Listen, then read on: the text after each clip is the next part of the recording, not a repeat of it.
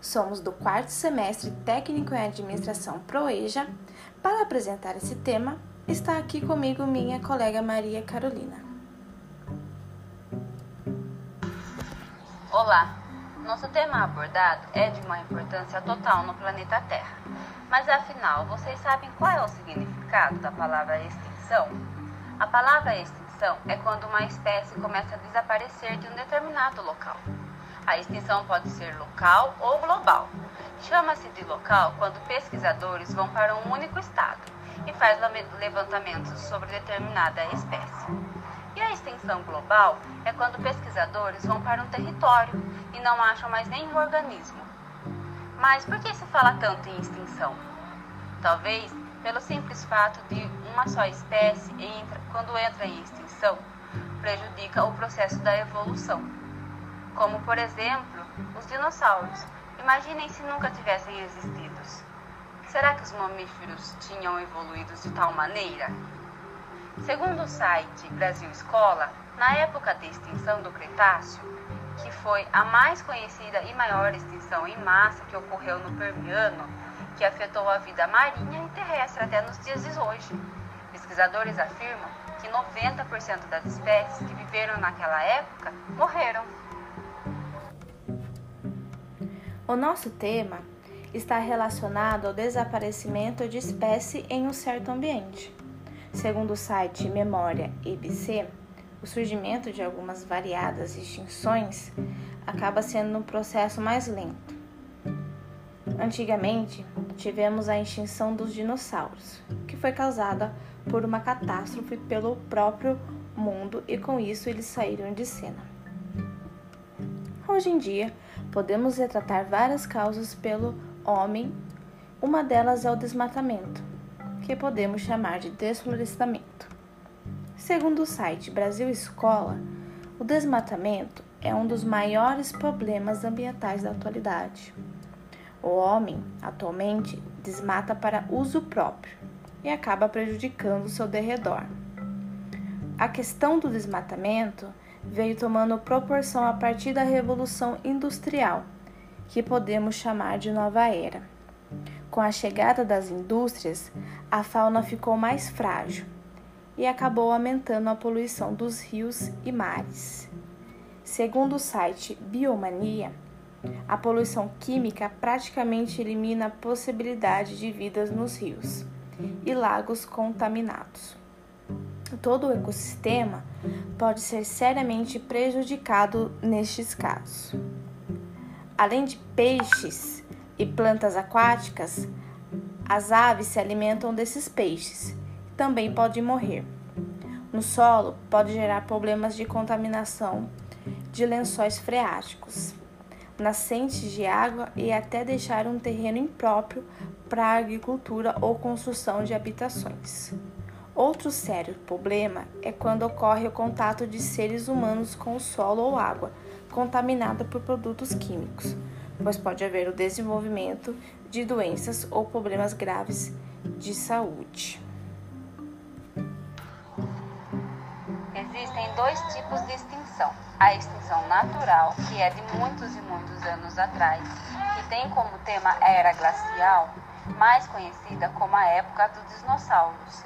Mas também temos os animais, como urso das cavernas na Europa, cerca de 15 mil anos atrás, ratos gigantes na ilha do Mediterrâneo há 9, anos, mil anos, há 9 mil anos atrás, os mamutes da América do Norte, cerca de 50 mil anos atrás, a gigante preguiça da América do Sul, um canguru gigante com casco na Austrália, como a principal causa da extinção tem as catástrofes, que acontecem pelo clima.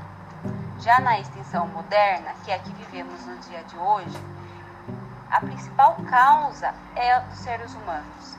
Mas temos alguns animais, como a águia da Ásia, na Nova Zelândia, os crocodilos do Pacífico, as tartarugas gigantes de Madagascar, e o desmatamento, a poluição em mares e rios, a caça, mudança de habitats trágicos são as principais causas dessa extinção moderna. O desmatamento, a poluição, tem suas consequências. Uma delas é a extinção. O mico-leão dourado vem sofrendo há anos com isso. Segundo o site org, a devastação da Mata Atlântica quase exterminou toda a população de mico-leões dourados. Originalmente, a espécie era encontrada em todo o litoral fluminense, chegando até o Espírito Santo. Com a intensa ocupação da zona costeira no estado, acompanhada de extração de madeira e atividades agropecuárias, e a consequente destruição da mata, os micos estão agora confinados a cerca de 20 fragmentos florestais. Falando em destruição de matas, segundo o site InfoEscola, as causas dos incidentes dos incêndios podem ser causas naturais, como ocorre muito em, alguns, em algumas regiões do Cerrado brasileiro. Mas a maior parte acontece devido à ação antrópica imprudente, como por exemplo de ações do homem que podem iniciar os incêndios florestais. Pode ser causas como ponta de cigarros jogadas na beira de estrada, fogueiras mal apagadas, incêndios intencionais feitos por falta de consciência e de conhecimento, ou até mesmo na busca de espécies de animais. Isso também gera a destruição da mata.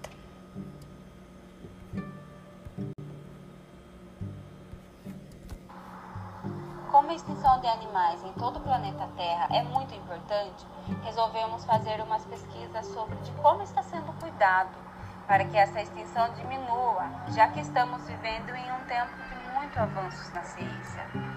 Achamos algumas formas tecnológicas para diminuir a extinção. Publicado por Patrícia Raster em 6 de 9 de 2018 e atualizado em 5 de 11 de 2020, a primeira forma é a análise do DNA, serve para a identificação de espécies a partir de pequenos fragmentos de matérias genéticos, pesquisado pela Universidade de Guelph, no Ontário, no Canadá.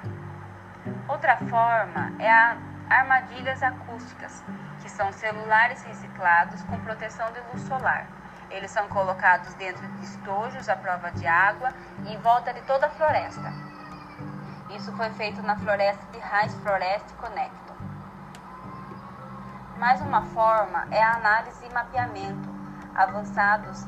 É um projeto global financiado pelo Google Ideias, que são colocados mapas em todo o mundo, captando imagens de caça ilegal, caça legal, tráfico de animais e a pesca predatória no Brasil. Achamos interessante fazer uma pesquisa rápida sobre alguns museus que armazenam animais e fósseis em extinção pelo nosso Brasil. Temos um museu geológico na Bahia, inaugurado em 1975. Temos o Museu Nacional da Quinta da Boa Vista, no Rio, fundado em 1818. Temos também um Museu de Ciência e Tecnologia da PUCRES, a partir da década de 1970.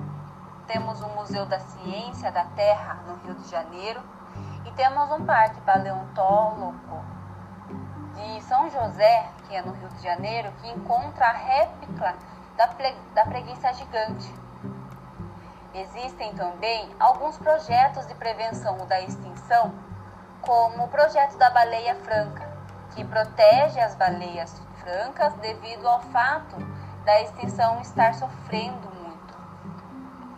Existe a Associação do Mico-Leão Dourado, que é um site onde encontra-se informações sobre o mico-leão dourado. Temos o projeto Delphi, que protege os golfinhos da Baía de Guarana, Guaratubá e Guaranaguá. Temos o projeto Tamar, que vem sempre protegendo as tartarugas marinhas e suas reproduções. Temos o projeto Baleias Bart, que estimulam o desenvolvimento das atividades de pesquisa sobre as baleias juparte. Temos a Fauna Ameaçada, que é uma página oficial do Ministério do Meio Ambiente que contém informações sobre as espécies ameaçadas.